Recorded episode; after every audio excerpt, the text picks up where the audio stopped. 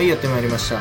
パウンドアウトのなおです、えー本日は2月5日日曜日、えー午前9時から開催される UFC ファイトナイト、えー104バミューデス VS コリアンゾンビの大会に関して予想を話していきたいと思います。2017年もね早1ヶ月が過ぎましてえー今大会からですね2月ということになりますね。2月は1月よりもえーちょっとずつね興行数が増えてきて、うん、UFC ファンにとってはね嬉しい限りだと思います。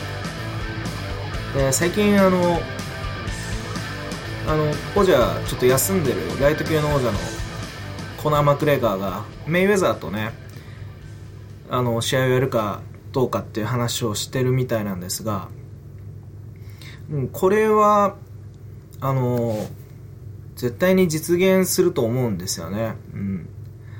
で、なんか前にですね、年末ぐらいにちらっと見たのが、2017年、17年中に、えーコナー・マクレガー VS、えフロイド・メイウェザーのボクシングマッチ、まあボクシングマッチかどうかわかんないんですけど、試合が実現するかどうかという、えーオッズが出てて、それがね、だいたい、えっ、と、実現しないが1.05倍以下ぐらいで、実現するっていうのが、9.5倍ぐらいだったんですよね。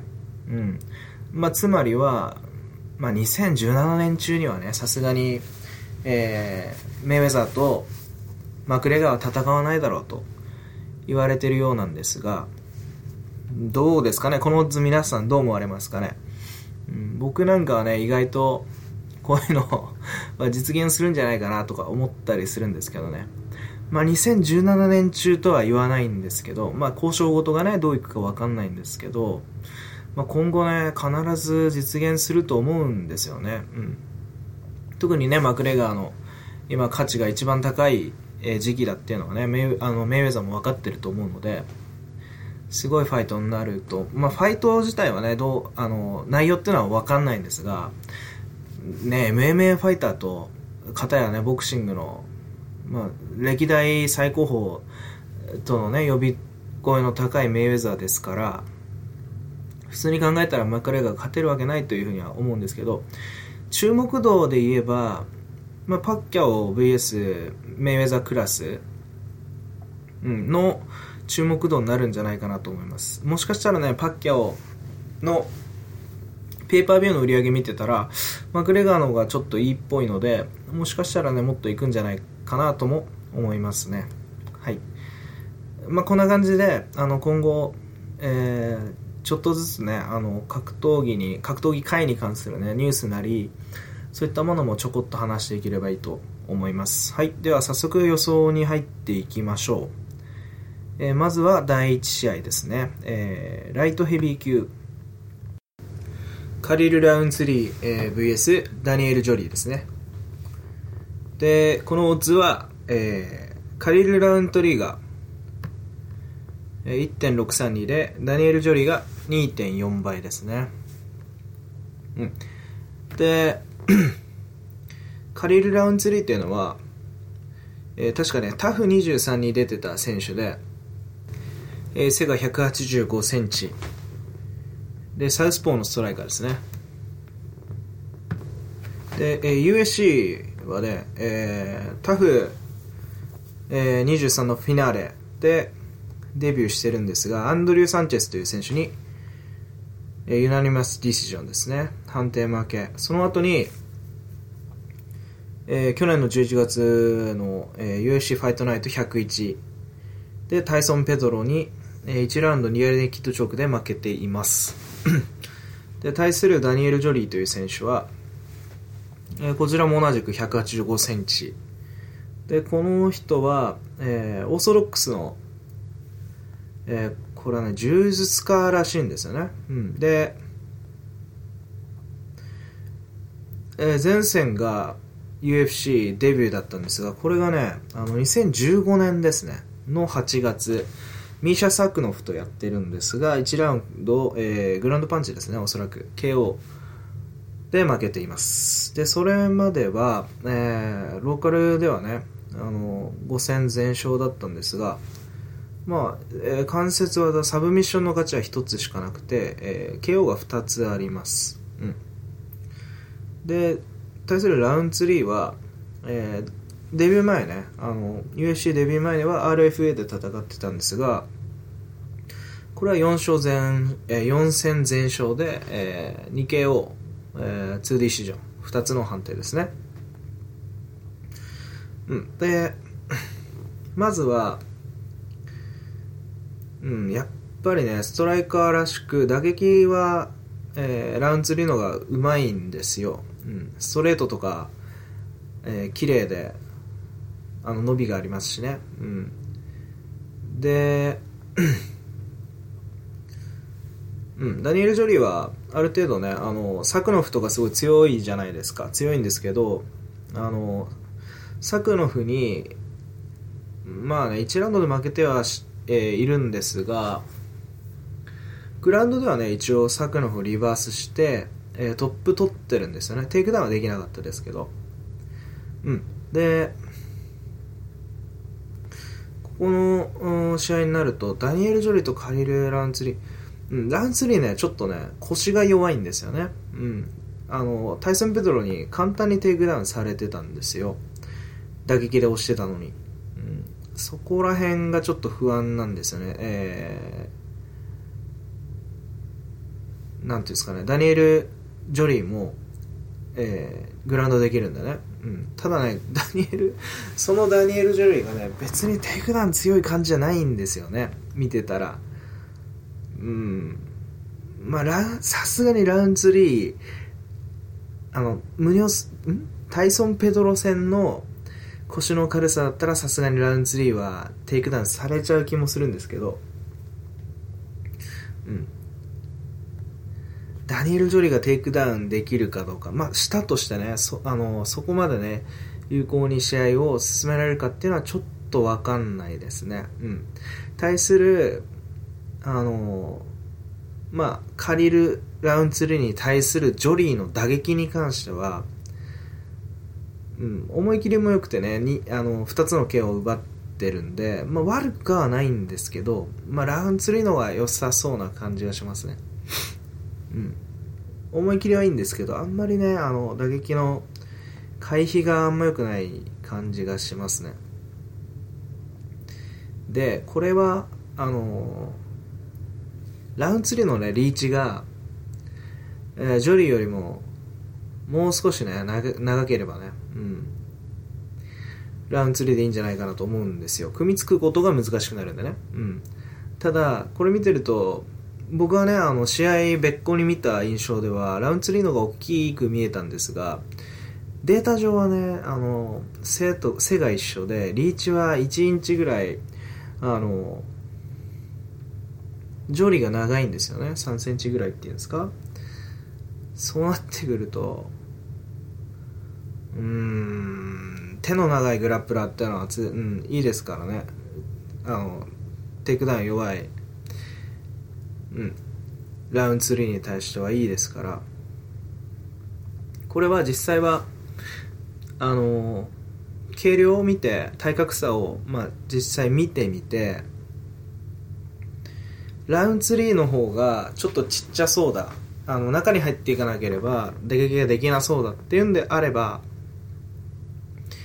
うん、あの、ジョリー、アンダードッグですからね、あの、ジョリーでもいいかなという感じなんですが、まあ、互角以上のね、体格、まずデータ上は互角ですけど、うん、まあ、データがね、あの、たまに間違ってる時とかあるんですよ。あの、アルバレスが177センチって書いてあるんですけど、エディ・アルバレスがね。うん。マクレガーの方がでかいですもんね。マクレガー175センチぐらいだと思うんですけど。174センチか。うん。そういう風にデータをちょっとこう、あの、間違ってね、記載してる場合、記載されてる場合があるんで、これは計量見た方がいいと思うんですけど、まあ僕の印象ではラウントリーじゃないかなと思います。うん。っていうのも、テイクダウンされて、まあ、直ちに、あの、ラウントリーが決められたり、あるいはグラウンドで重くし削られたりっていうのは、ないんじゃないかな、さすがにないんじゃないかなと思うのと、まあ、うん、組みつくまでにね、あの、殴り合いだったら、ラウンド3すごく打撃いいと思うんで、うん、腰の軽さだけちょっと難点ですが、うん、相手がタックラーじゃないっていう、うん、長い距離でね、レベルチェンジチェンジなり、レスリングっていうよりも、まあ、どうにかクリンチしてくるタイプだと思うんでね、うん、そこに関してはラウンド3で大丈夫そうな気がします。まあ、おすすめは、えー、何ですか？あの、計量を見てみてってことですね。うん。で、これプロップというか、オーバーアンダーは、えー、ラウンド1.5。えー、オーバーが2.15で、アンダーが1.746。これはさすがに何とも言えないですね。うん。ジョリーが勝つなら判定勝ち、えー、ラウントリーが勝つなら KO って感じもしますが、ジョリーが、まあ、多少ね、コントロールできるとしたら、うん、別に2ラウンド以降、2ラウンド後半以降に、えー、ラウントリーのパンチが当たるってこともありますよね。ジョリーがそれまでどうにか粘ってっていうこともあるんで。うん、その他の、まあ、プロップスのオッズはちょっと、え見てないんですけど、うん、まあ、ベットするならラウンド3の KO か、ジョリーのまあ、判定がいいんじゃないかなと思います。サブミッションはないんじゃないかな。そういうふうに思います。はい、そんな感じですね。はい。えー、続いて、第2試合です。ウェルター級、ニコプライス VS アレックス・モロノですね。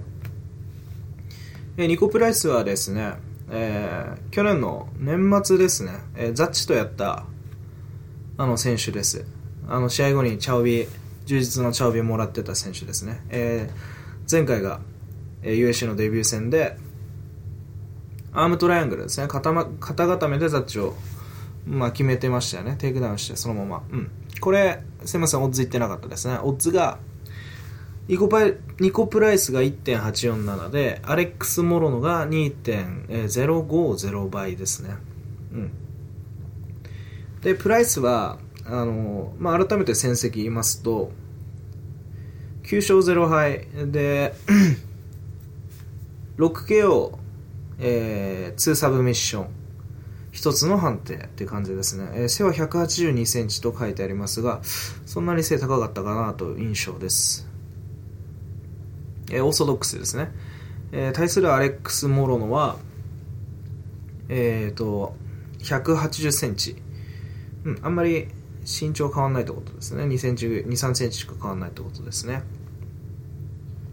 でこちらは USC 今回3戦目なんですが前回は、えー、ジェームス・ムンタスリに、えー、判定で勝ってますで前々回デビュー戦はカエル・ノークとやったんですが、まあ、これスプリットで勝ってはいるんですが、うん、実際はまあ全然負けてましたね、うん、打撃戦でねそんな感じです。はい。で、えー、戦績に関しては、えー、ローカルでね、えー、2回のスプリットの判定負けの後に1回の KO 負け。それが全部勝ってまして13勝3敗ですね。で 4KO と、え5つのサブミッション勝ちがあります、うん、でねアレックス・モロノも、えー、オーソドックスのパンチャーなんですよね。パンチャーじゃないですね、えー、オーソドックスのファイターですね。で見てるとうん。まあ、ニコプライスに関しては前回柔術見せましたよね、うん、で戦績見てみるとあの9勝中、まあ、6, 6つの KO を持ってるということで、うん。まあ、前回もねパンチャーなのかなと思いきや、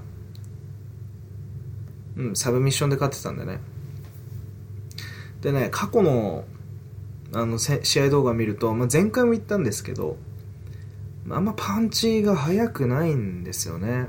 あんまりうまく見えないんですよパンチが。こんなに KO が多いのに。うん。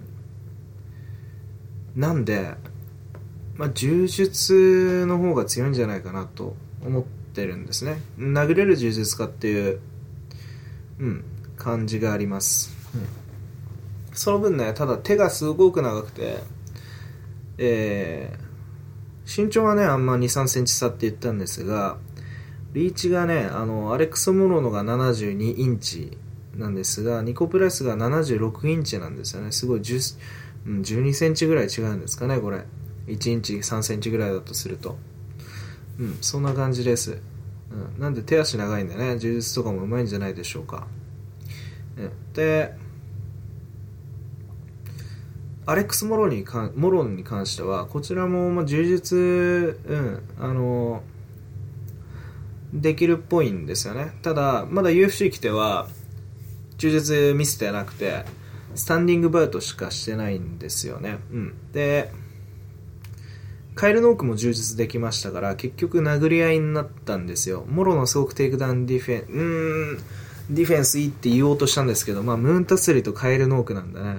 あんまりテイクダウンすごいうまいって感じじゃないんですが体幹が強そうなんですよ。っていうのもノークとか手長いですけどムンタスリとかもねあのローキックとかできますあのローキックっていうかキッカーですけど前に出て殴っていくんですよね。それすごい印象いいみたいで あのレフェリージャッジにね。でどうにか勝ってきてるんですよね。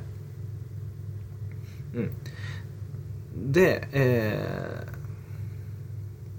ー、どうも僕の印象だとうん殴り合いになるともろの打たれ強いと思うんですよ。うん。なんで、えー、殴り合いになってくるとね、プライス、厳しいような印象があるんですよね。うん。パンチも遅いっていう風に僕評価してますから、そこでね、テイクダウン仕掛けてくるのが、ニコプライス、プライスの方だと思うんですけど、モロノ体幹しっかりしてるイメージなんですよね。あんまりテイクダウンされないような。うん。で、あのまあ、グラウンドだったとしてもね、えモロノもグラウンドできるっていうふうに聞いてますんで、うん、グラップラー同士の戦いって得てして、あの柔術家同士特に柔術家同士とかって大体打撃戦になるなりますけどその時、まあ、僕のね打撃の評価としてはやっぱりもろの取りたいですね。うん。ノークとね、えー、ムーンタスルに、まあ、打撃で勝ってるんでね、うん、こっちの方が実績あるんじゃないでしょうか。うん。プライスはねあの テイクダウンディフェンスのちょっとすごい悪いザッチをテイクダウンしたっていう感じなんでまだちょっと僕は手が出ないですね。うん。で、えー、これは、オーバーアンダーが、えー、1.5ラウンド、オーバーが1.584ですね。アンダーが、えー、2.45倍です。うん。これはさすがに、オーバーいきそうですよね。うん。ザッチを1ラウンドで仕留めたプライスですけど、うん、1ラウンド、1ラウンド決着がものすごいですね。あの、ニコプライス。見てたら。9試合中、あの7試合を1ラウンドで決めてます。さらに、えー、判定が1個ですよね。で、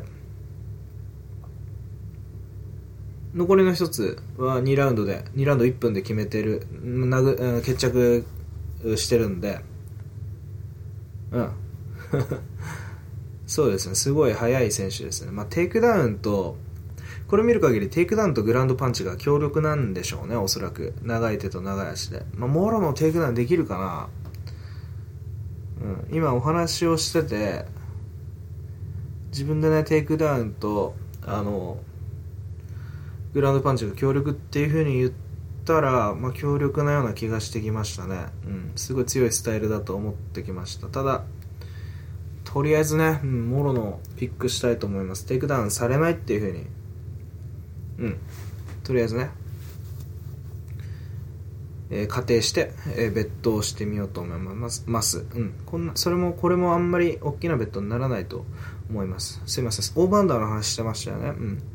オーバーンダーは、まあ、オーバー、僕ね、毎回オーバーの方がいいと思っちゃうんですよね。うん。うん。なんか、残り時間を気にするのが嫌な性分なんでしょうね。うん。そういう多分性格なんだと思います。だからアンダーとか当てれる人はすごいなと思いますけど。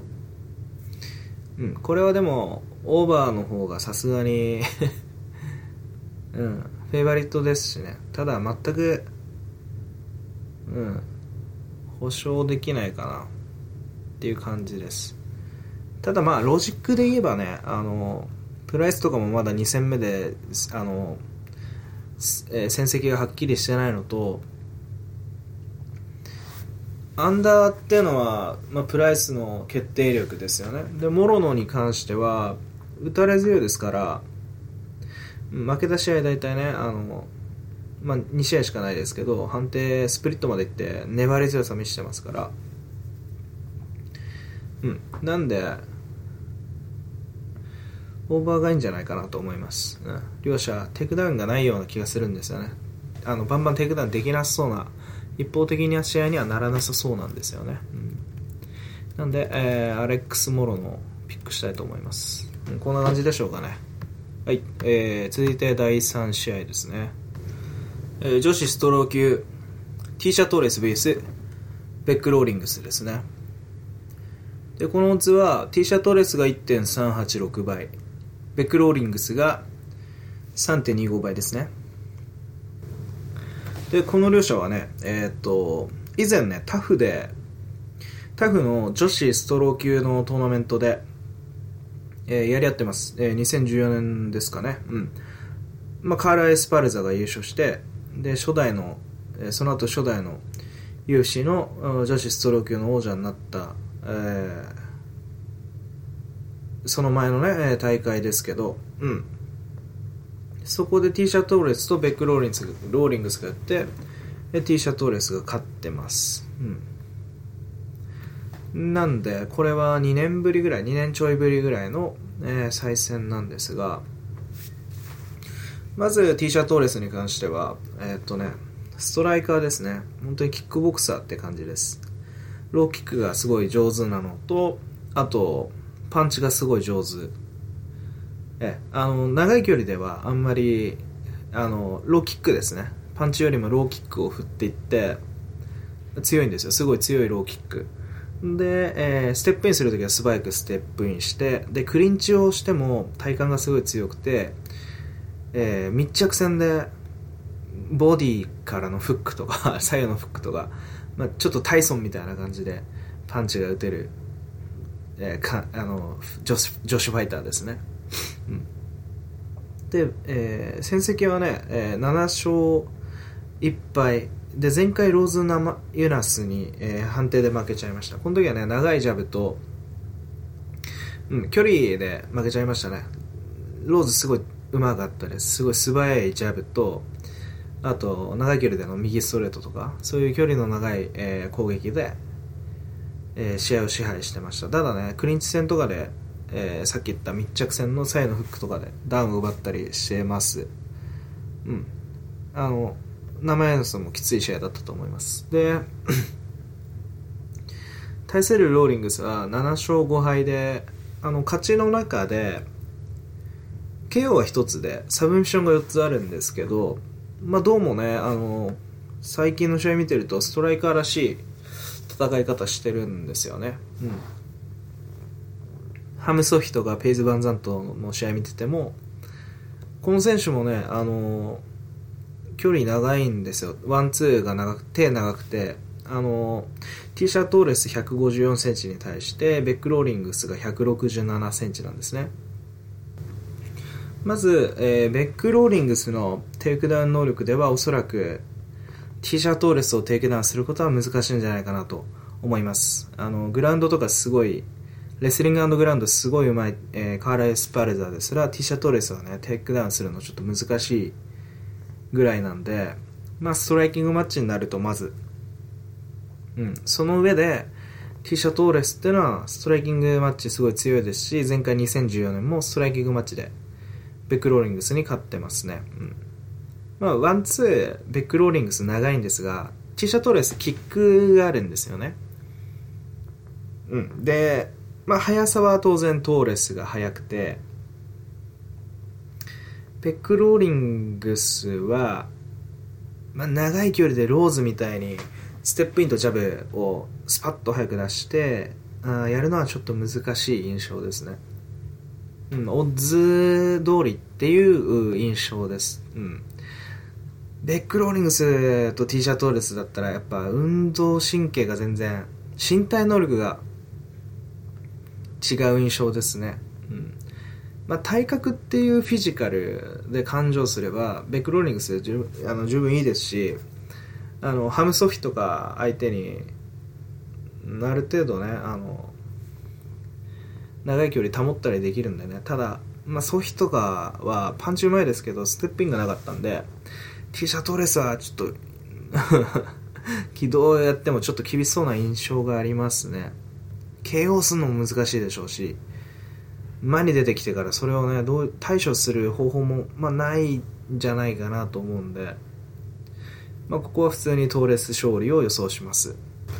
で、えーと、この試合オーバーアンダーに関してはオーバー2.5が1.314倍でアンダー2.5が3.6倍です。まあ、低オッズとはいえ、決着はないような気がするんだね。うん。オーバー2.5の1.314倍、十分なんじゃないですかね。うん。どっちが勝つにしろオーバーになると思うので、ティーシャトーレスのストレートベッドよりも若干、まあ、オッズが低いぐらいですよね。1.386と1.314なんで。うん。まあ、オーバー2.5でもいいような気がしますね。まあ、実績から考えるとオーバー、うん、2.5の方がいいかもしれないです。うん、そんな感じですね。はい、続いては、えー、第4試合バンタム級。田中道則選手 VS、えー、ヒカルド・ルーカス・ラモスですね。えー、この図は、えー、田中選手が1.58倍、えー、588倍。で、ラモスが2.5倍ですね。で、えー、田中選手はね、あの UFC5 戦目ですね、えー、2勝2敗になってるんで、これは勝ち越したいですよね。うん、で、カン・ギョンホ選手、負けはね、カン・ギョンホとハニヤーヤなんですけど、カン・ギョンホ選手の試合はまあ勝っててもおかしくなかったんでね、うん、まあ、その後の上外戦はスプリットで、まあ、どうにか勝ってるんですけど外強いですからね、まあ、ヤヒーラはちょっとグランド グラップリングが異常に強いんで、まあ、田中選手ちょっと若干、えー、なんだあの相性悪かったかなっていう感じです。まあでも打撃もできますしね田中選手は。で田中選手1 6 5センチに対して今回のラモスっていう選手は175センチのブラジル人で今21歳の若手の選手なんですよね。でえ今回デビュー戦なんですがうんあのー、どういう選手かっていうとフィジカル強いですねパワーとか。体格もありますし。で手足も長くてあのー、パワーあるから、えー、グラップリングとかうん、強いんですよ。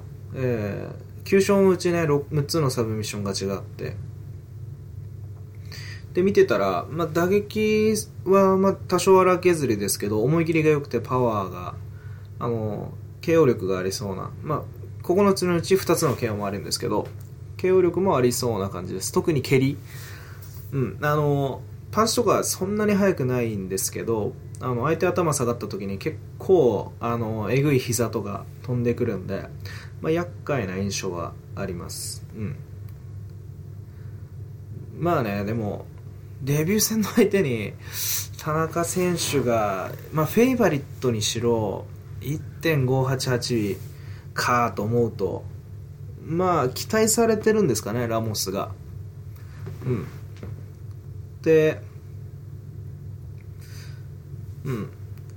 まあこれもね田中選手テイクダウン行くタイプなんでまあああいう背高いのに膝がある選手にどうもね打撃戦維持するのもちょっと嫌嫌な感じするんですけどこれグラップリンググラウンドになるんじゃないかなと思うんですよね。グラウンド路教選手がグラウンド行くんじゃないかなと思うんですけどあのラモス選手のねあのテイクダウンディフェンス見てるとバランスいいんですよ結構。すごいバランス良くて。うんそれ相手が下手っぴだったのかな。どうなんでしょう。でね、えー、ラモス選手は9勝のあ9勝してるんですけど1敗だけあの10戦のうち1敗だけしてるんですよね。でその試合が前々回の、まあ、大体1年ぐらい前2016年の2月の試合で、まあ、まだこの時20歳だったってことでしょうけど、まあ、マニー・ベラスケスっていう選手に、えーまあ、普通にテイクダウンされてバック取られて1ラウンドの1分2分以内にね決められてるんですよね。リアネイキッドチョーク。うん。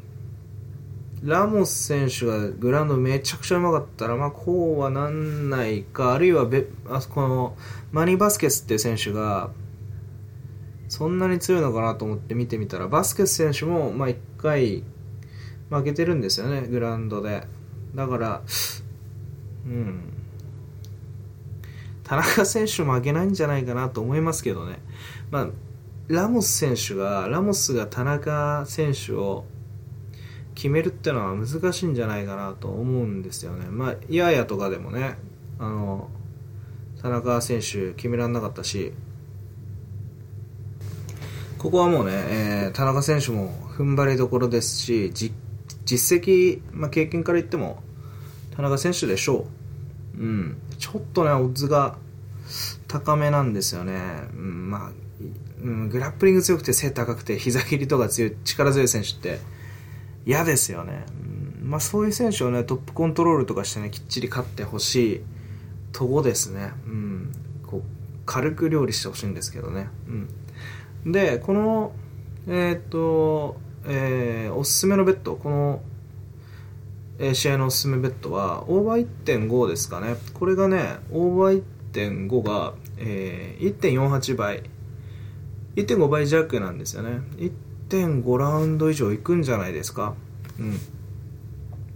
両者ともにグラップリングが強いとどっちかがすぐに決めるってなるんでしょうかね。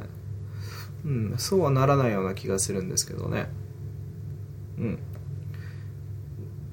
たまたまねあのグラップリングが例えばラモスとかも強くて、えー、1ラウンド以下の、えー、決着が多いにしろ、まあ、相手がグラップリングできなかったらそうなるですそうなるんでしょうしね、うん、田中選手なんかは大体あの2ラウンド以上とか3ラウンド以上多いですから。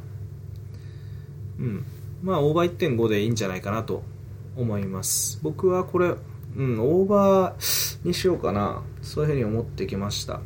あちなみにですけどこれ今お話ししてる時にあのまだベッドはしてないんですよね、うん、でこの予想しちゃってお話自分でしちゃって、えー、ベッド高をベッド高のピックっていうのを決めとこうかなっていうふうに考えてます。うん。そんな感じですね。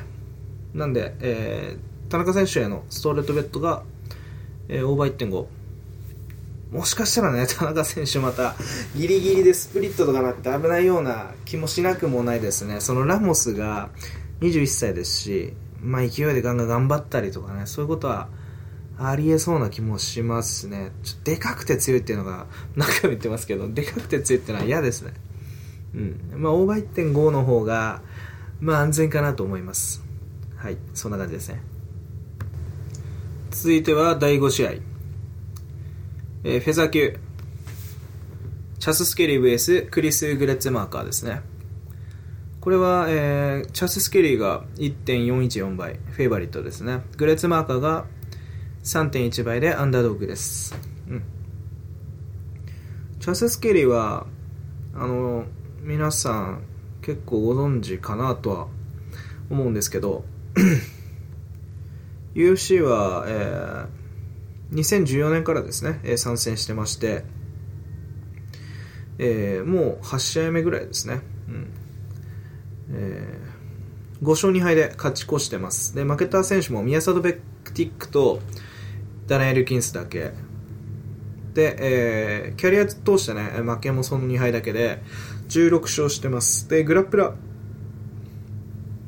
で、えー、9つのサブミッション勝利。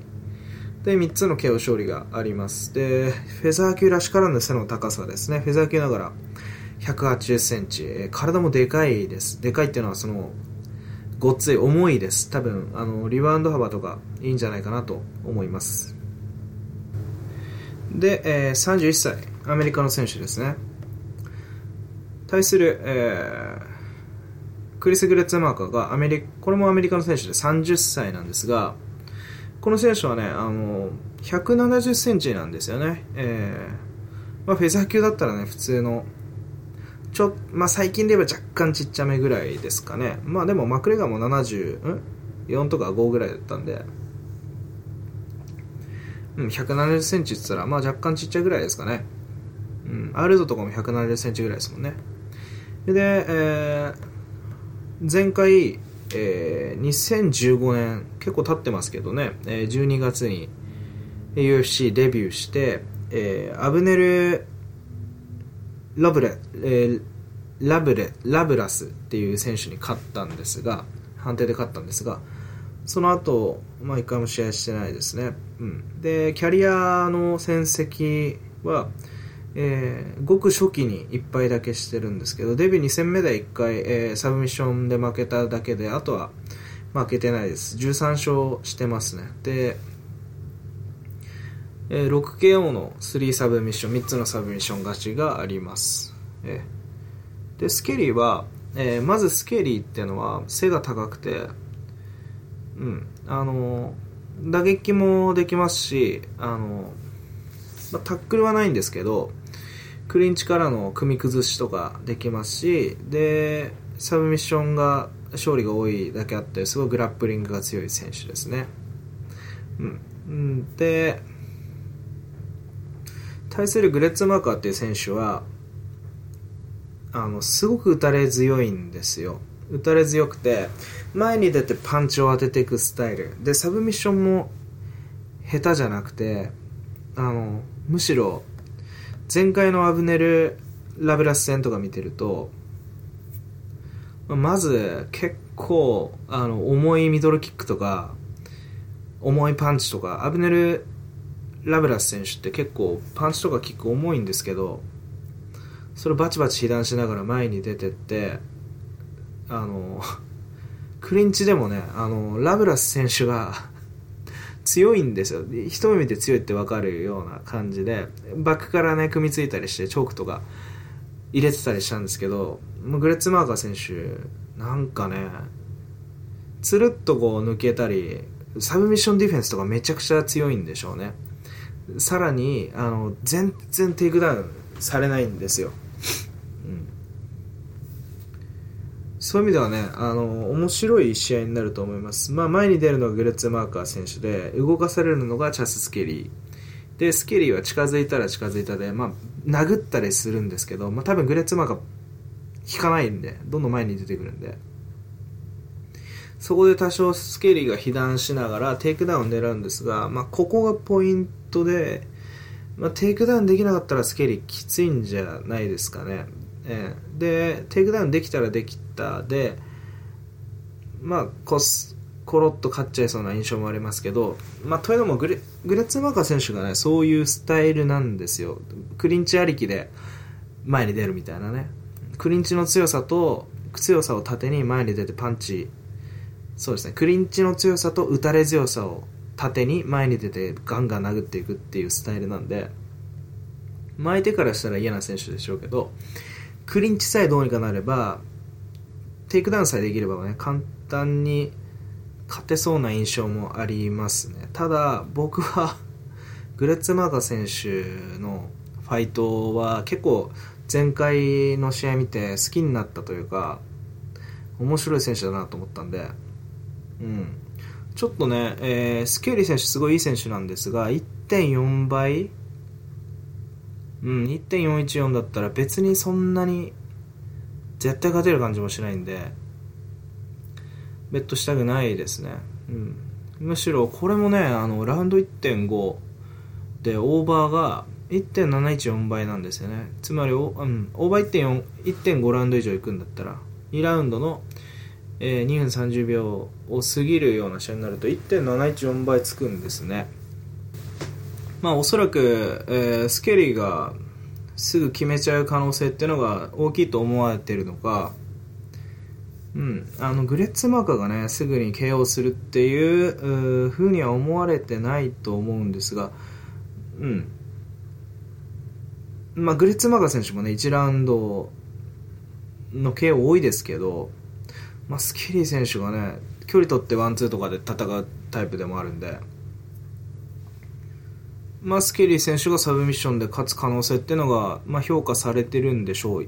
ただ、あの、グラツェマカ選手、僕が見る限り、テイクダウンディフェンスとかサブミッションディフェンスいいですから、うん、うん。まあ、スケリーとね、そのさっき言った、グレッツェマーカーがデビュー戦で戦った、えー、ラブレス選手を比べるのが良くないのか分かんないんですけど、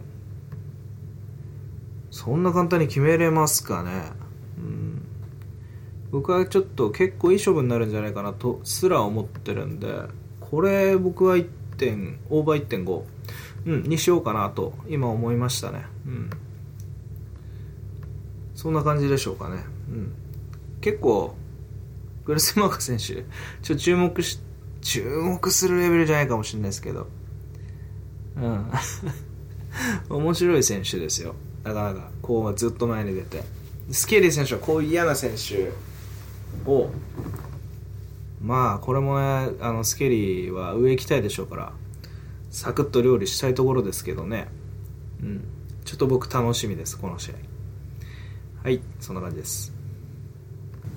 はい続いては、えー、第6試合。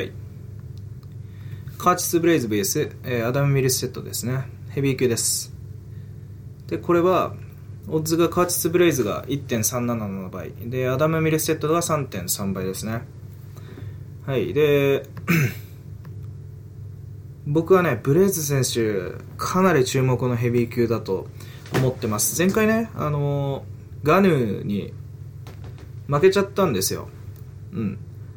それは、えー、パンチが目に入って目に入ったっていうか、まあ、目に当たって本当に大福ぐらい腫れちゃって目が、うん、それでも戦おうとしてたんですけど、うん、あのねあのテイクダウンディフェンスめちゃくちゃいいガヌーが本当焦ってましたね。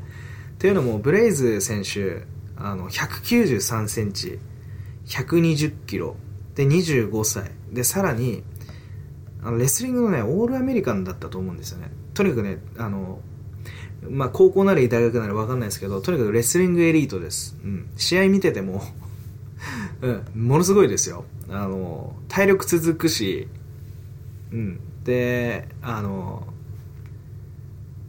すごい、パンチとね、あの、テイクダウンのトランジション、切り替えとか、連携とかはすごい上手です。うん。25歳でこういう戦い方するのかっていう。感じですね、うん、いわゆるヘビー級の 僕の印象ちょっとよくよく言い過ぎか分かんないですけどまあコビントンみたいコルビー・コビントンみたいな印象なんですよ僕は。うん。すごい強い印象なんですよね。まあサブミッションはできないですけどテイクダウングラウンドがもう十分にできる選手ですね。でブレイズは今回ねオッズね1.5倍とかついてたような気がするんですよね最初。だけどもうみるみるうちに下がって1.377倍。僕もねあのちょっと気を逸したらもうこんな下がっちゃったんですけど。うん。まあそれでもねいいんじゃないですか。まだまだね実力にまあクエスチョンマークがついてるぐらいだからこういうオッズなんだと思うんですけど。で対するアダム・ミルセットは前回ねあのデビュー戦だったんですよ。うん、で彼も若くまあ若いってことじゃないですね。29歳ですね。で彼はミルスセットは1 9 0センチありますけど体重が103キロですね、うん、体重差26キロ以上という感じになってます。で戦績は8勝1敗、えー、アメリカのファイトチームで。でデビュー戦だけ負けてますけどそれ以後は全部、えー、KO なりサブミッションで勝ってますね。ただ前回ね、あの、クリス・デラ・ロチャっていう選手と戦ったんですが、そんなにレベルの高いストライキングっていう感じじゃなかったですね。ストライキングマッチだったんですけど、まあ、ミルステッド選手ね、どうにか頑張って、まあ、なかなか速いパンチとか打ってましたけど、バカバカ被弾してましたよね。きつそうな印象です。これをね、まず、レスリングエリートのブレイズがいて、その、この体重差で、これどうさばくんだろうっていう印象があります。うん、ガヌーですら、あのガヌー今、今ですらね、す今でこそ、すごく評価されてますけど、当時ね、あの、ブレイズがフェイバリットだったんですよ、ガヌーに。お、イーブンから ブレイズのオッズが上がっちゃって、いあの、フェイバリットになったんですよ、ブレイズが。僕もその時ブレイズに大きく行ってましたけど、まあ、ぶっちゃけブレイズ緊張してましたね、若いですし。まあ、それ言うならね、ミルステッドも 前回のデビュー戦めちゃくちゃ緊張してたように見えますけどね。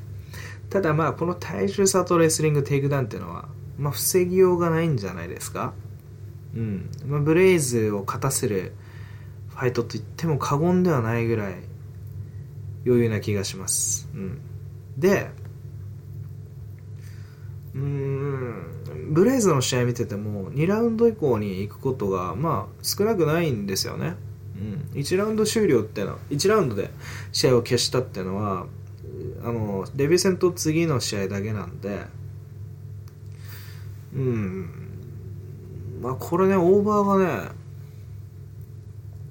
オーバーアンダーがね、あの、これ大体ね、同じぐらいの、イーブンぐらいのオッズなんですよね。ラウンド1.5。うん。これは、まあ、これもオーバー、僕オーバーばっかやっぱりよく見えちゃうんでしょうね。うん、でも、ブレイズがレスリンググラウンドを仕掛けていくわけですよね。うん。レスリンググラウンドを仕掛けていくんだったら、オーバーは全然あり得るような気がするんですけど、まあでもイーブンか うん、イーブンぐらいな感じもしてきましたね。うん。でも、ブレイズのストレートベッドの方が、もしかしたら、うん、あの、絶対勝てそうな印象からすると、まあ絶対なんてどこにも本当にないですけど、まあまあ勝てそうな印象があるんで、うん。あんまりね、あの、パーレーとかは、数学上、うん、あんまり効率的でないのでおすすめできないんですが、僕もよくパーレー組んでるんですけどねって言いながら、パーレーの方がいいんじゃないですかね、ブレイズは。うん。組んでも安心感があるような気がします。こんな感じですかね。あと、エレベーションファイトチームってあれですよね。ディラショーがいるとこですよね。うん。その ブレイズのなんていうんですか、スパーリングパートナーにどういう人がいるかわかんないですけど、ディラショーがいたってスパーリングができないですから、一緒に。ただ、まあ、なんか最先端の 練習してそうな 気がしますよね。あの、エレベーション行った後のディラショーの強さ見てるとね。えそうですよね。ディラショーってエレベーションファイトチームですよね。うん。ブレイズはね、えー、ということで、えー、すごい期待だと思います。ちょっとね、エリートレスラーってオッズ下がりがちなんですけど、まあそれでもいいんじゃないかなと思います。はい、そんな感じです。えー、続いて、えー、第7試合ですね。女子、えー、こちらは、こちらもストロー級ですね。ジェシカ・アンドラジ VS アンジェラ・ヒルです。これはね、えー、今回のベッドの中で、ベッドというか、オッズの中で一番あのオッズが開いてる試合でアンドレジが1.206倍。でアンジェラ・ヒルが5倍ですね。これもうちょっとうん。オッズ差、えー、少なかったんじゃないかなと思います、まあ、徐々にオッズ開いている印象ですね。うん。でアンドラージはえブラジルの25歳ですね、えー、157センチ。で、えー、どういうファイターかっていうとうん、まあ、基本的にはグラップリングが強いんですが、えー、15勝5敗の中で、えー、7つのサブミッションがありますね。ただ腕とかすごい太くてパンチ力もあるんでね、えー、5KO があります。うん。でえー、っとですね。UFC にデビューしたのは結構前なんですよね2013年の、えー、リズ・カムーシュ戦。そここの時はあの、えー、パンチとかエルボーで負けちゃったんですがその後まあうん、結構勝ってて負けたのはその後マリオン・リノー、えーレノーと、えーラケル・ペニントンこれ両方ともサブミッションでやられてるだけやられてますね、うん、それ以外はほとんどサブミッションなりパンチで勝ってます、うん。えーそれも勝ってる相手が結構強くてうん、ペニントンにはそのサブミッションで負ける前一回勝ってますしで前回も確かねあの逆転負けだったんですよね。途中までうまく戦ってたんですよ。ペニントンは根性あったっていう感じですけどあとジェシカ・ペネにもパンチで勝ってますしジョアン・カルダウットにも、えーギロチンで勝ってますね。基本的にはすごい強い選手だと思っていただいて大丈夫です。で対するアンジェラ・ヒルはえー2015年にティーシャ・トーレスとローズナ・マイナス、まあ、強い選手2人に UFC で負けてしまって、えーリリースされたんですがインビクターで4連勝してねで戻ってきましたね。ただ戻ってきた途端に今度はティーシャ・トレスローズナ・マイナスと来てジェシカ・アンドラジというね強いファイターとやらされるのでちょっとかわいそうですね。てのもえーアンジェラ・ヒルは、まあ、6勝2敗のレコードなんですけど KO は3つあとは、えー判定が3つですね。うんでこの選手はねあのーまあストライカーなんですけどめちゃくちゃ飛び抜けたストライカーではないんですよね。あの打撃技術が。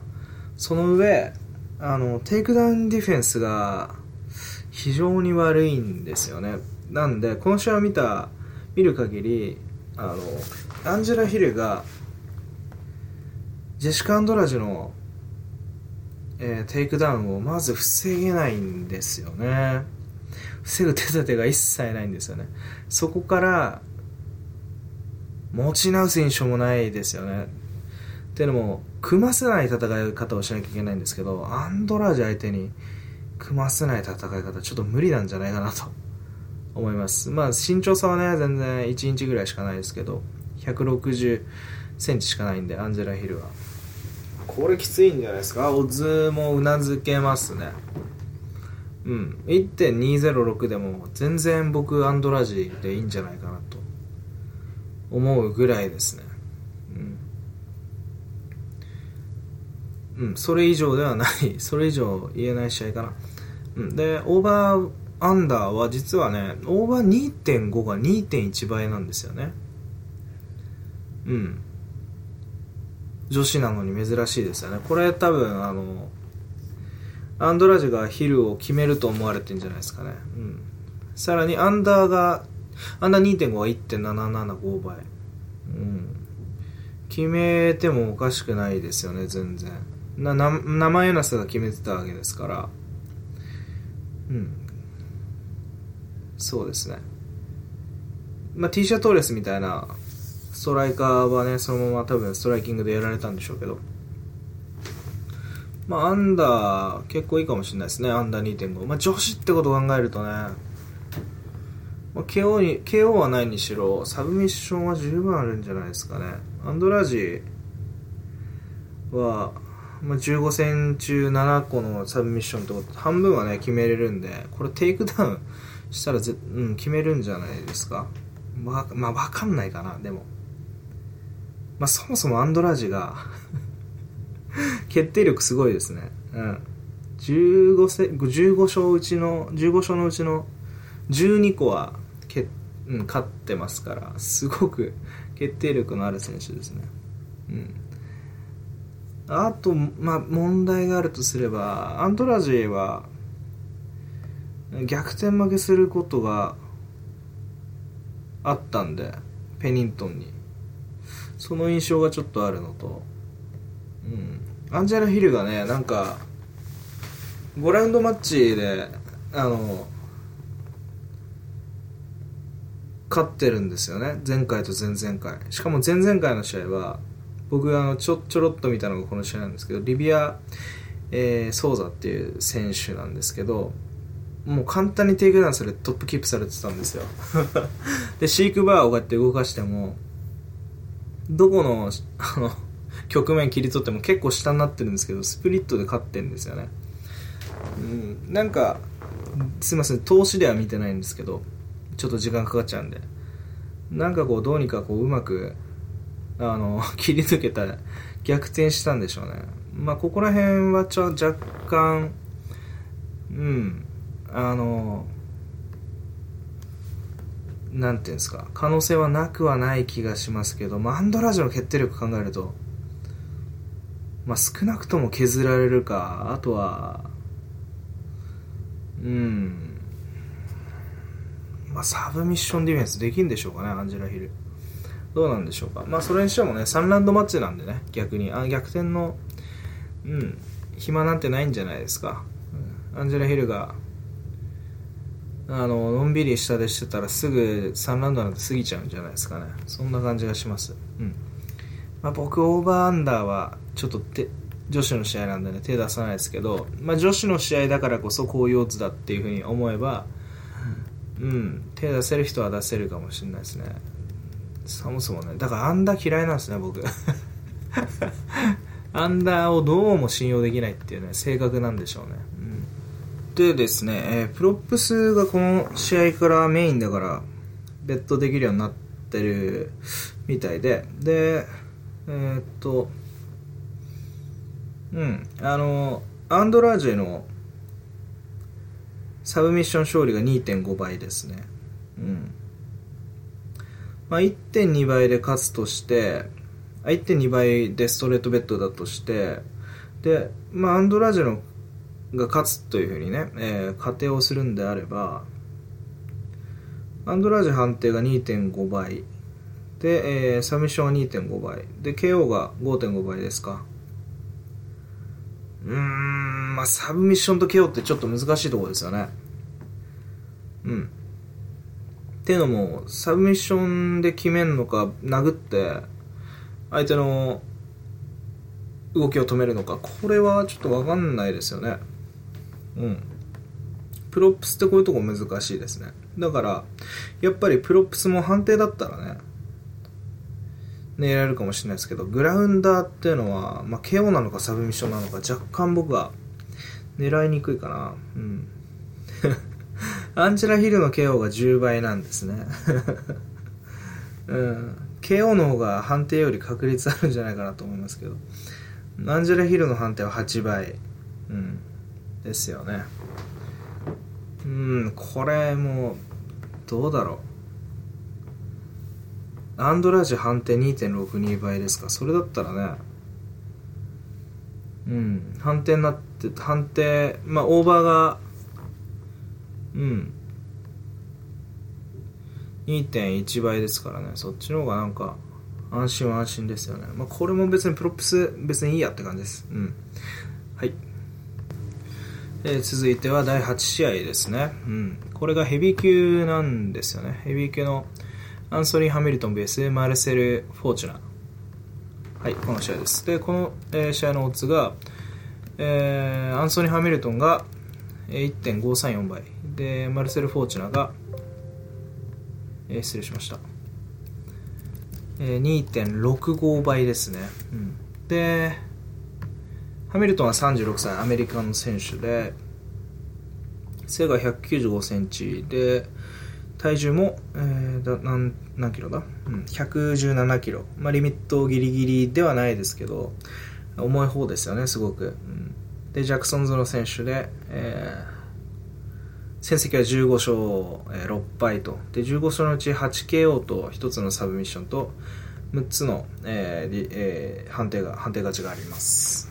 この選手すごいいい選手っぽいんですけど、えー、デビューから負けた後に勝ち負けた後に勝ち負けた後に勝ちとなってて前回ガヌに負けてしまいました。この法則でいけば今回勝ちですけど、まあ、そんなものは全く関係ないですね。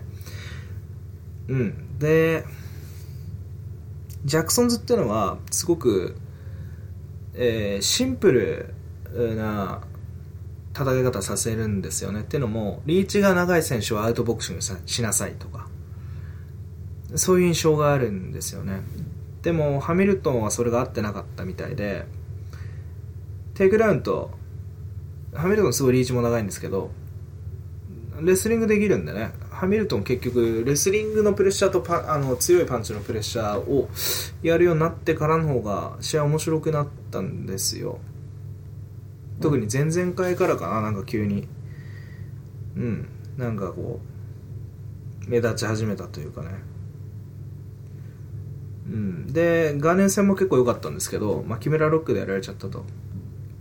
うん。で負けのうちで、えー、6つの負けのうちで負けは2つの KO 負けと1つの判定負けと3つのサブミッション負けがあります。で対するフォーチュナっていう選手はこれも、えー、アメリカの選手なんですけど、えー、ラルフ・グレイシー柔術のジムだそうです、うん、でねこれ185センチの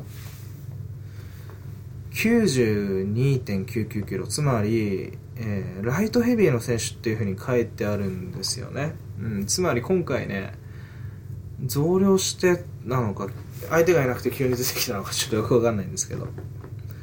なぜね、うん、あの階級を上げてきたのかちょっとわかんないですけどねでまあヘビー級でグラップラーっていうのも珍しいですけど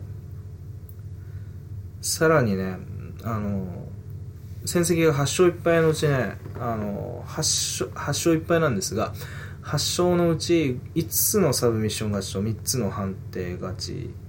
で、別にめちゃくちゃサブミッション絶対決めるっていう感じじゃないような気がしますね。でもなんか、面白い決め技いっぱいやってますね。ベースボールチョークとかサイドチョークって僕聞いたことないんですけど、そんな勝ち方してるんで、まあなんか充実はうまいんでしょうね。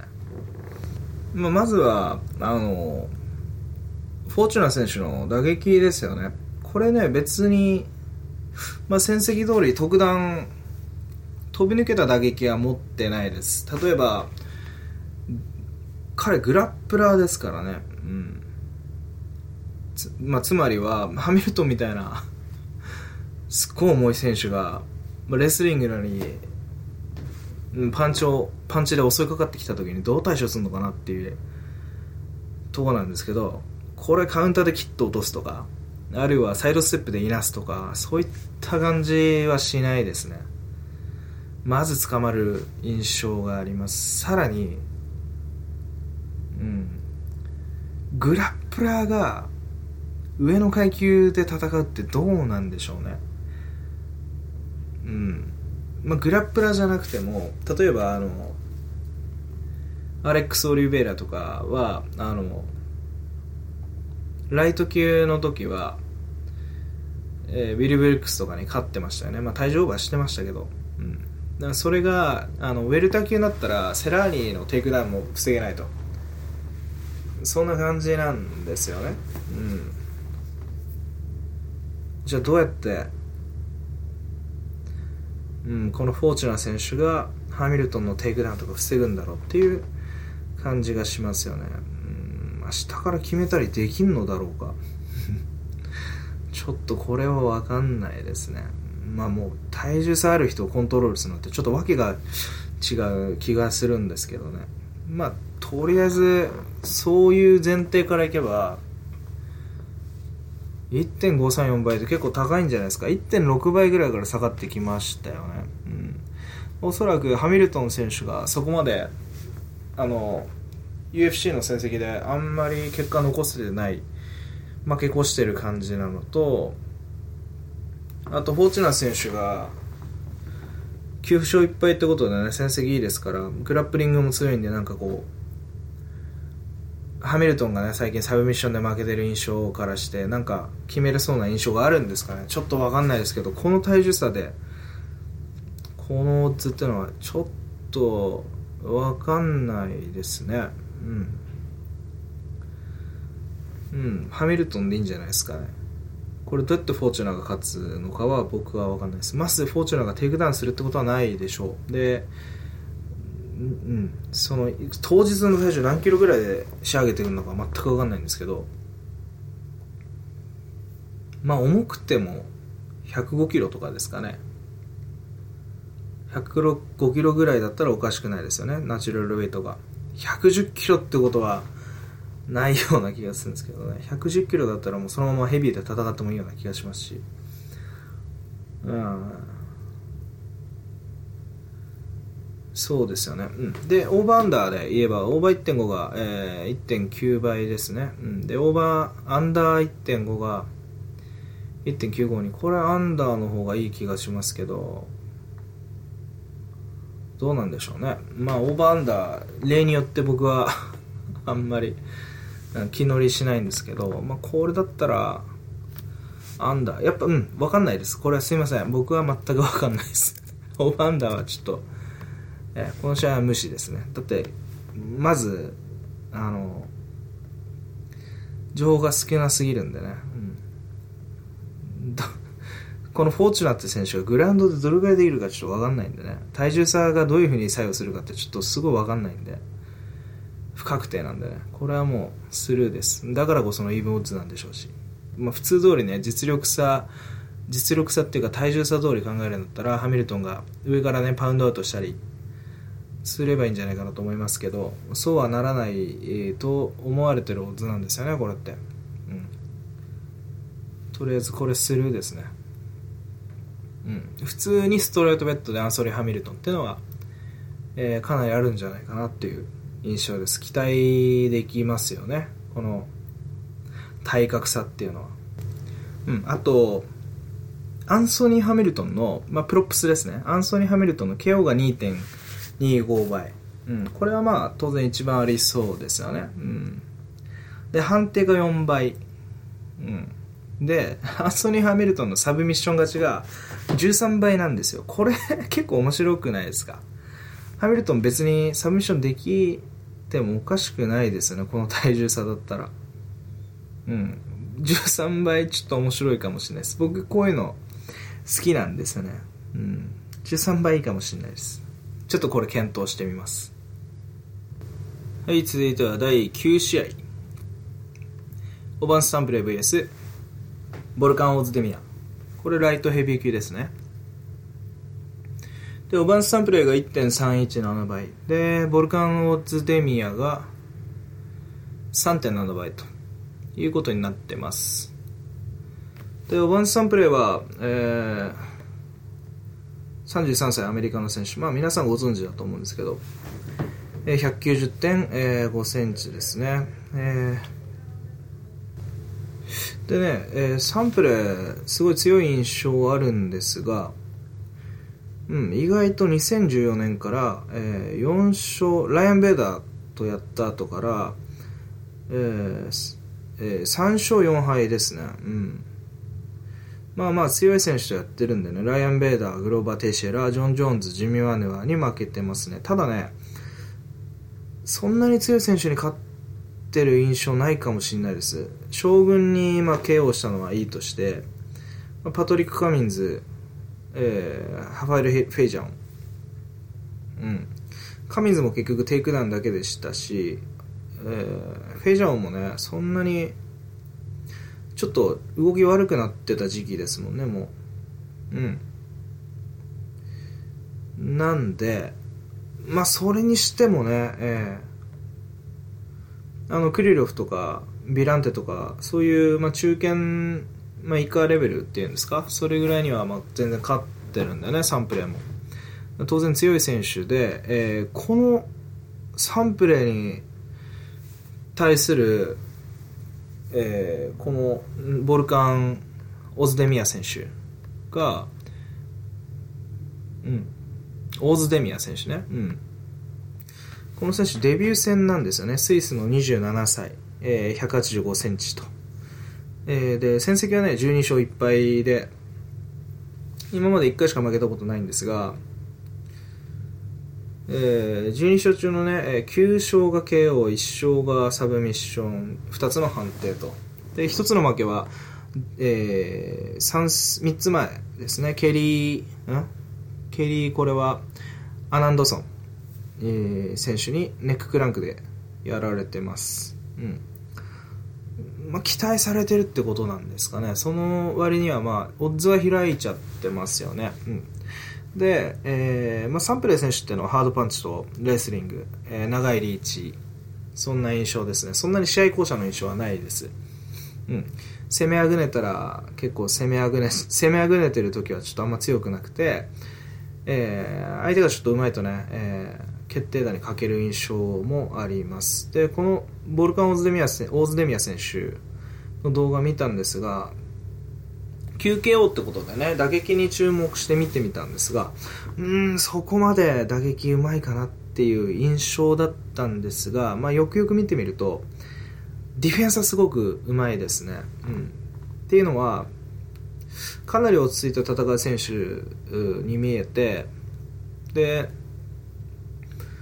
MMA のディフェンスって言ったらそのビービングなりあのパリングなりまあ、距離でかわすとかそういうんですけど大津宮選手ねあのブロッキングすごいうまいんですよ。ブロッキングうまくてちょっと面白いんですよね。僕はおブロッキングうまいなと思ってちょっと珍しいじゃないですか。ブロッキングうまい選手も、うん、ただですねちっちゃいグローブなんで。でさらにこの選手ストライカーなのかなと思ったらテイクダウンバンバン仕掛けていくんですよね。バンバンではないですけど結構テイクダウン仕掛けていってグランドパンチとか、うん、グラウンドパウンドとかそういうので攻めたりできますし、で、前の一つの唯一の負け、ケリー・アナンドソンっていう選手の試合も見たんですけど、まあ、ずっとレスリング仕掛けてくるタイプなんですよね。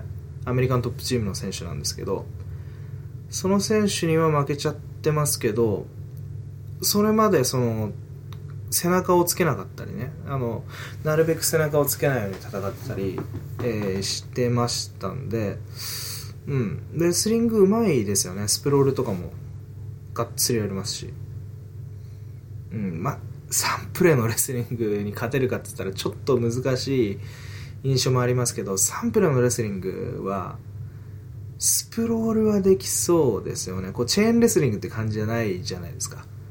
ガンガンガンガンこうずっとね断続的あるいは連続的にレスリングを仕掛けてくるタイプじゃないですよね、うん、なんで、うん。まあ、テイクダウン防げないからね。防げないであろうからこういうオッズなんでしょうけど。僕ちょっと今回ねオーズデミア選手3.7倍なんでね。うん。まああとはサンプレーがちょっと過大評価されてんじゃないかなっていう節がねあるんですよ。そんなにうまくはないですよね。身体能力が高いですけど。うん。リーチすごい長いしフックとかバコンって伸びてきますけど。うん。あとちょっとモチベーション下がってる嫌いが僕はあるんですよね。あのマヌア戦、前回のマヌア戦、僕マヌアは好きなんですよね。キックボクス好きなんですけど、マナ好きなんですけど、サンプルの動きあんまりにも悪くなかったですかね。マナーが良すぎたっていうよりも、マナーはいいんですけど、サンプルの動きがちょっと悪かったような気がします。なんで今回も若干怖いですね。実績差あるにしろ、ちょっとオズデミア選手面白い選手だったんで、今回オズデミアの方がいいんじゃないかなと思ってます。うん。で、これね、えー、またオーバーアンダーが1.5で、大体さっきと同じくね、あの、ハミルトンとフォーチュナと一緒で、まあ、イーブンぐらいなんですよね。こんなん分かるわけないですよね うん。急に出てきた選手ですから、この選手がオーバーになるかアンダーになるかっていうのは、分かんないですけどね。まあ、オーズデミア選手がサンプレーをアンダー1.5で仕留めるってのはちょっと衝撃的すぎて考え思い浮かばないですね。っていうのも、まあ、テイクダウンパウンドで攻めることが多いんでサンプレーやっぱレスリングエリートですからそこに攻めていくのはちょっと難しいですよね。うん、むしろうまく攻めらないところをサンプレーが手数少ないところ判定取るみたいなちょっと印象があるんですけどね、うん、そうなってくると、うん、サンプレーが仕留められない可能性があるとすると、まあ、オーバーでいいんですけど、まあ、プロップスの方が面白いかもしれないですね。だからプロップスちょっと見てみましょうかね。うん。はい。で、プロップスがですね、えー、まあ、サンプレーの KO が2.1倍。まあ、これは、僕ないんじゃないかと実は思ってるんですよね。うん、ディフェンスうまかったんで、パンチディフェンス。でね、注目は、えー、オーズデミア選手の判定が8倍。これ面白いんじゃないですか。オーズデミア選手の KO が6倍ですけど、まあ、スタンディングでね、綺麗にカウンター取るっていうのはちょっと難しいと思います。そのオフェンスのね、精度はね、そこまで良くないんですよ。狙いとかはいいんですよ。あの、ガードが上手いから。ガードがブロッキング上手いんで、あの、前の手のね、あの、フックとか、あの、いいとこで入れてくるんですけど、うん。で、大津宮選手のサブミッション勝利はちょっとないにしろ、判定いいんじゃないですかね。僕ちょっと判定に少額、まあ、でも、アンダードッグはね、ストレートベッドがいいんじゃないかなっていう持論もありますけどね、ちょっと、なんでしょう。せっかくなんでね、なんかせっかく変なとこに目つけたんで、これやってみようかなっていうのも、ちょっと検討してみます。うん。僕今回、あの、オーズデミア選手、ちょっとピックしてみようかなと思いました。面白そうですね。うん。ちょっと期待してます。はい、そんな感じです。え続いては第10試合ですね。うん。ジェームス・ビッグベースアベルトルヒオ。この試合ライト級です。で、この、えー、オッズがイーブンになってるんですよね。うん。で、ビッグ選手がね、あのフェイバリとなったり、最初アンダードッグだったんじゃないですかね。でその後フェイバリットにターンした後に、まあ、イーブンまでトルヒューが持ち直したっていう感じでしょうかね。でビックのうんあのー、スタッツから言いますと29歳アメリカの選手。で、えー、190センチすごく背が高いんですよね、うん、で9勝1敗なんですが1つの KO と4つのサブミッション4つの判定勝ち。で、前回初のプロ初の負けでその相手がベニール・ダリウシュだったんですけどクリンチからの右フックだった左フックかな、うん、どっちかの左右どっちかのフックで、まあ、倒れちゃいましたと1ラウンドでしたで対する相手が、えー、アベル・トルヒーヨですねえー、172センチですね。つまり18、18センチ差になりますね。彼もアメリカの選手33歳のブラックジリアンズですね、うん、で15勝6敗なんですが、えー、5つのケアと4つのサブミッション勝ちを持ってます。で負けは6敗の中で、まあ、3つのサブミッション負けがありますね、うん、でね、えー、両者の実績評価からいくいくんですがいきたいんですがトルヒーヨねうん、そんなに、うん、やっぱいい選手には負けちゃってますよね。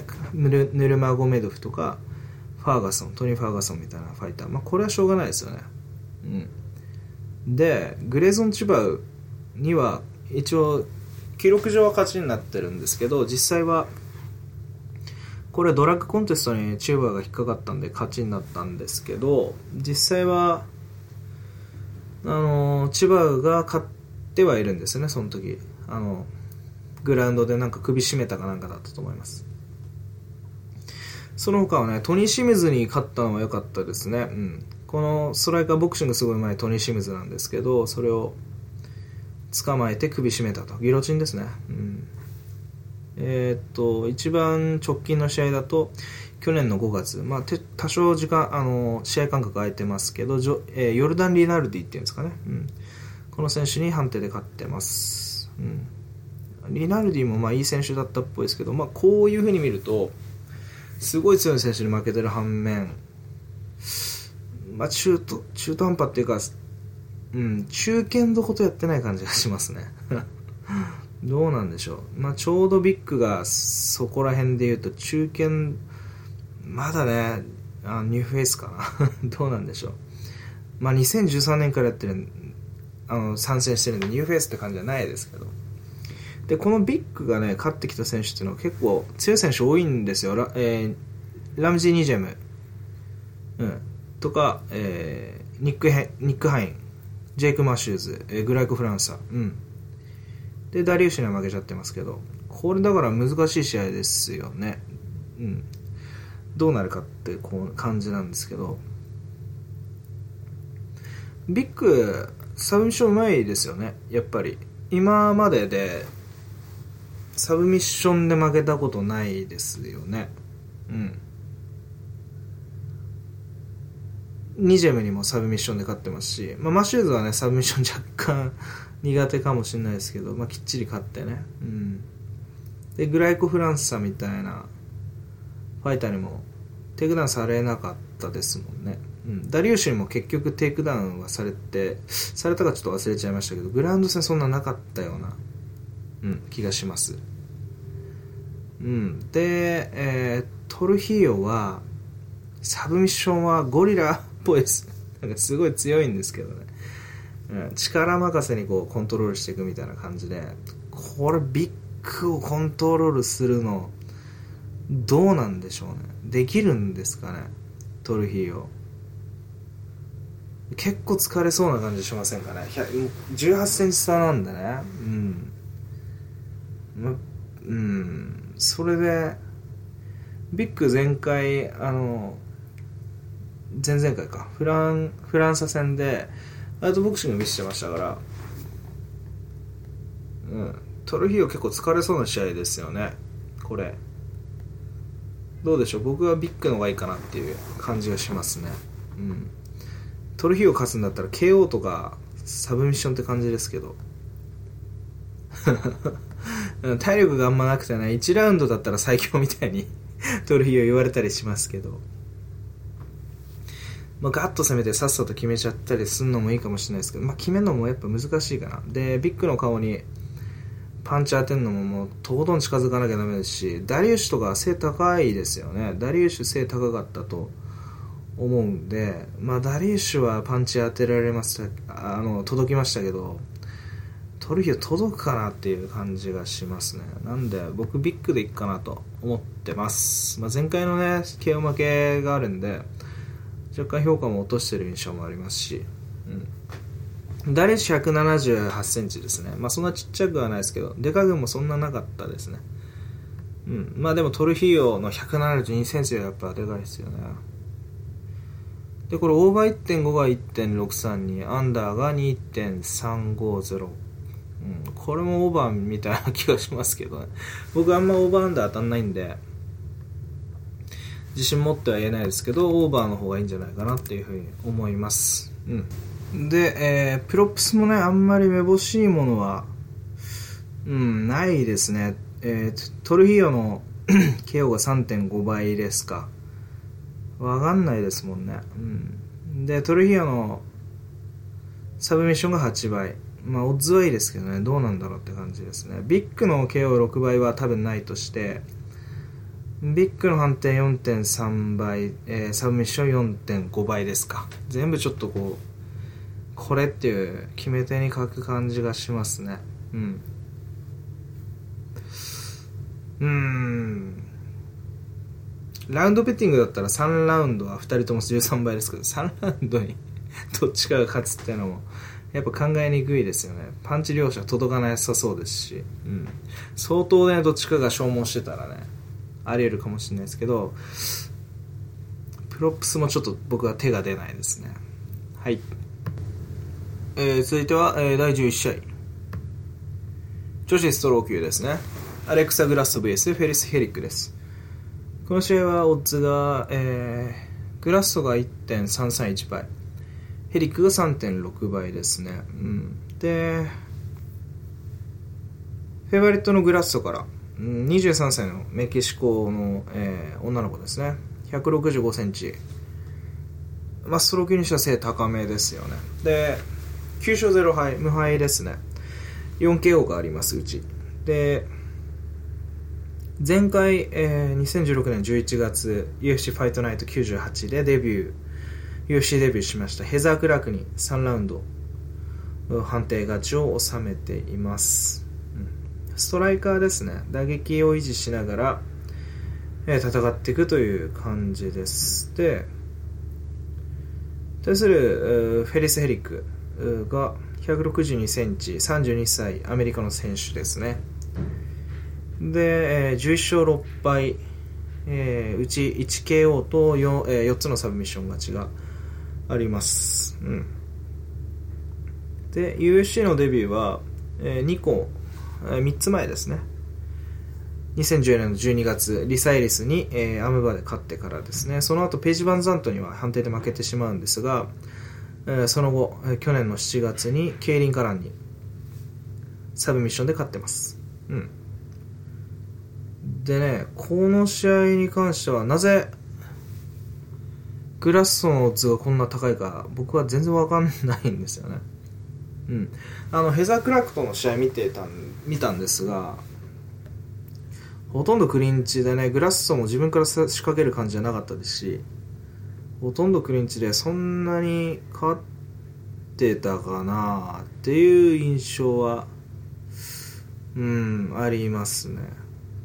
うん、で、対するヘリフェリスがあ強いかっていうと、まあ、この子もね、この選手もそこまで、うん、勝つかって言われたらそうじゃなくて、この試合公務員かっていう、ちょっとね、若干、うん、予想もぶっつけで今やってるんですけど、疲れてくる感じですね。実際に見てても疲れてくるんじゃないでしょうか。まだね、グラッソとか、デビュー2戦目の、女子のファイターで、そこまでね、あの、綺麗な勝ち方してないのに、なんか期待されてますね、オッズ見ても、試合順見ても。なんかこう可愛らしいですしね。うん。僕は別に、注目そんなできないですね。うん。どうせピックするなら、ヘリッグです。うん。別に、テイクダウンをね、どっちかが、まあ、ヘリッグがテイクダウンできなくてもいいんですよ。うん。でもグラッソ、打撃維持するからって勝てるんでしょうかね。そこがちょっとよくわかんないんですよね。KO 勝ち多いですけどね。どういう KO 勝ちなんだろうっていう、うん、感じなんですよね、うん、戦績ちょっと見てみたんですが、うん、デビューから3戦連続で KO してるんですよね。これしかも超短い時間で。15秒12秒36秒っていうね。うん、どうなんでしょうね。これちょっとあんまり勝ちにカウントしちゃいけない感じなんじゃないかなっていう、まあ、とにかく1.3倍っていうことはないような気がするんですけどね。もしこのグラッソをいやいやグラッソの強さはこういうとこなんだよとかやヘリッグに対してはこういうふうなあの有利なアドバンテージがあるんだよっていうところがあればね教えてくださったりすると嬉しいですね。うんで、えー、オーバーアンダーは2.5ラウンドオーバーで1.44倍。まあ、これ全然いいような気がする。すごいいいような気がします。で、アンダーが2.9倍。まあ、女子の試合で1.44倍つけばいいんじゃないですか。多分グラッソが、なんていうんですか、4つの KO を持ってるから、評価されてたり、あとフェリスもね、えー、1つの KO と4つのサブミッションあるんで、まあ、それにしてもちょっとうん、オーバーいいかもしれないですね。うん。で、プロップスは、あの、ちょっと見てみたんですけど、グラッソの判定勝ちが2倍にしかなんないんですよね。うん。でも、1.3倍に貼るなら グラッソ判定2倍の方が、まだ全然なんかこう、前向きな気がしますね。うん。フェリ、フェリセリックの判定は5.5倍。うん。まあ、これもこれだったら、何ですか？ヘリックの判定勝ちにストレートベッドの方がいいような気がします。うん。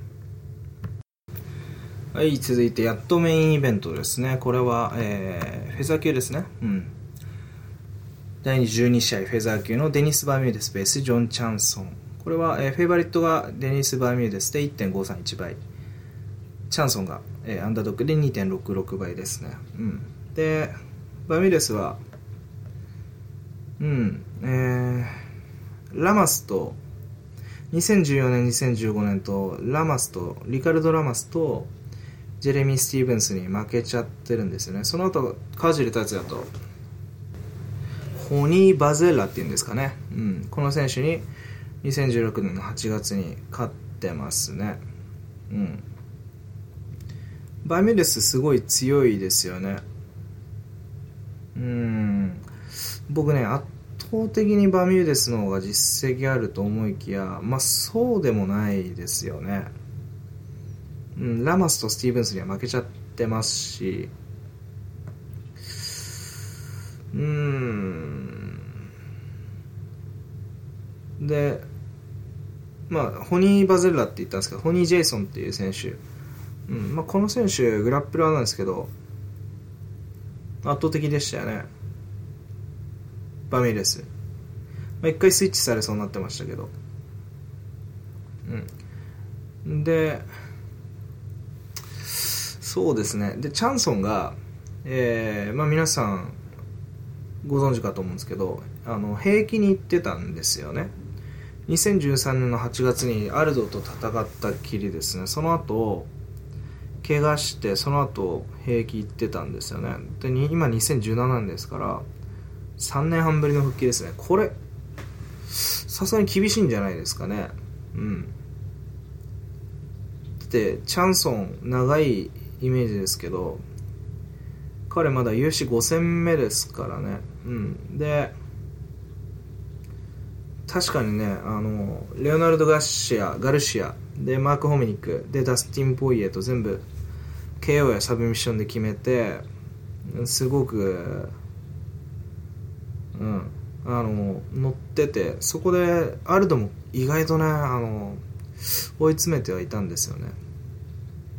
うん、一つはブランク、うん、が気になります。でブランクがねあのこの成長の早い UFC の中で3年半トップ戦線にいない3年半戦線じゃなくて現役ではなかったっていうことは、まあ、どういうトレーニングしてたか分かんないんですけどかなりのディスアンドバディスアドバンテージになるんじゃないかなと思います、うん、でアルトに対して、まあ、多少あの追い詰めてましたけどグラップリングの強いあのプレッシャーのあるストライあのストライキングやる人グラップリングを背景にプレッシャーを打撃でかけてくる選手って、まあ、強いんですよね。強いんですけどバーミューデスはレスリングがありますからね、うん、レスラーとまだやってないですよねチャンソン。この図とこのブランク期間と相性の差考えると1.5倍バーミューデスについてるのはいいんじゃないですか、うん、何が不安なんだろうな。バーミューデスがテイクダウンされたらあのコントロールされるグラウンドでコントロールされる可能性があるってことですかね、うん、もしかしたら。ちょっとたまにこう ポカするとこありますもんね。バミューデス、うん、でチャンソンはなんかこう 我慢強いとか根性あったりしてなんか逆転もしそうな印象ありますよね。まあ大きくいかないにしろこれはでもバミューデスじゃないんですか？もうバミューデスもそろそろ上上がんないとダメですよね。そろそろもううん。トップ戦線に行く感じがするんですけどね。チャンソンはどうなんでしょうね。ブランク明けにものすごいパフォーマンス見せた人って長いブランク明けにものすごいパフォーマンスを見せられた選手って今までドミニク・クルーズ以外にあんまり思い浮かばないんですよね。うん。なんでバーミューデスでいいんじゃないですかね、うん、展開予想もまあとりあえず見てみないと分かんないですよね。うん。普通にテイクダウンするんじゃないですか？バーミューデスが。そこでねあのスプロールとかしたりあのボトムからねあの圧倒的なグラウンドで組み立てたりしたらそれはすごいですけどね。ちょっとイメージ湧かないですけどね。うん。やっぱりねチャンソンやっぱ圧倒的に勝ってる選手がうん。4年前のダスティン・ポイエですからね。2012年の5月の5年近く前のダスティン・ポイエですから勝ったの。最後に勝ったの。うんバーミューデスきついんじゃないですか。そうどう考えてもあの単純に考えればねバーミューデスききついんじゃないかなと思います。ここでね 勝てたら次から期待しましょう。そういう考えでいきたいと思います。うん。でまあ5ラウンドマッチなんですけどオーバーアンダーはなんと2.5ラウンドオーバーが1.467うん。2.5ですか。2.5ラウンドぐらいオーバーするんじゃないですか。バーミューデスとかまあパンチで決めることはあるのかな。どうだろう。オーバーアンダーはちょっと分かんないかな。てかオーバーアンダー分かんないってことはうんあのプロップスも難しいですよね。狙い目あるかなって感じなんですけどまあ例えばチャンソンのサブミッション勝利ですか？そういうのを見てみましょうか。でこれの チャンソンのサブミッション勝利が5.5倍ですね。あこれはいいかもしんない。いいかな。どうなんだろう。うん。まあチャンソンの中ではサブミッション勝利が一番うん、あのオッズが高いですね、うん、でデニス・バミューデスの勝利の場合は判定勝ちが2.37倍ですね。まあ大体がバミューデスが判定で勝つと思われてるってことですね、まあ、KO も4倍サブミッションも9倍とあんまり、うん、いいオッズはないです。うん。ただねバミューデスの判定とチャンソンのサブミッションに両方ベットしてもいいんですけどね、まあ、この2つが来るかどうかも分かんないですからね。さ、うん、そこの2つでも6分の2なんで。難しいですよね。うん。僕はちょっとあんまりやっぱ不確定なんでチャンソンが。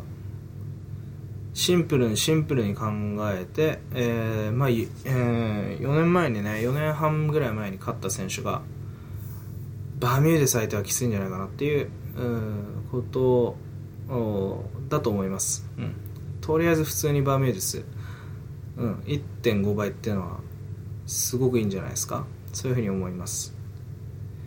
はい今回ちょっとすごい長く喋りすぎましたね。これアップロードできるんでしょうか？とりあえず、えー、すいませんね長く喋っちゃって、うん、聞いてくださった方本当にありがとうございます、えー、まあ、長すぎたら長いよとか 言ってくださればね また修正していきたいと思います。今回なんでこんな長くなっちゃったんだろう？とりあえずちょっと僕も自分で聞いてみます。はいでは、えー、完成したらねまた、まあ、ブログのように感想アップできればいいと思います、まあ、うん、時間見つけてね本当は。こういう風にねあのポッドキャストで感想も言えたらいいんですけど。そんな感じですね。はいでは失礼いたします。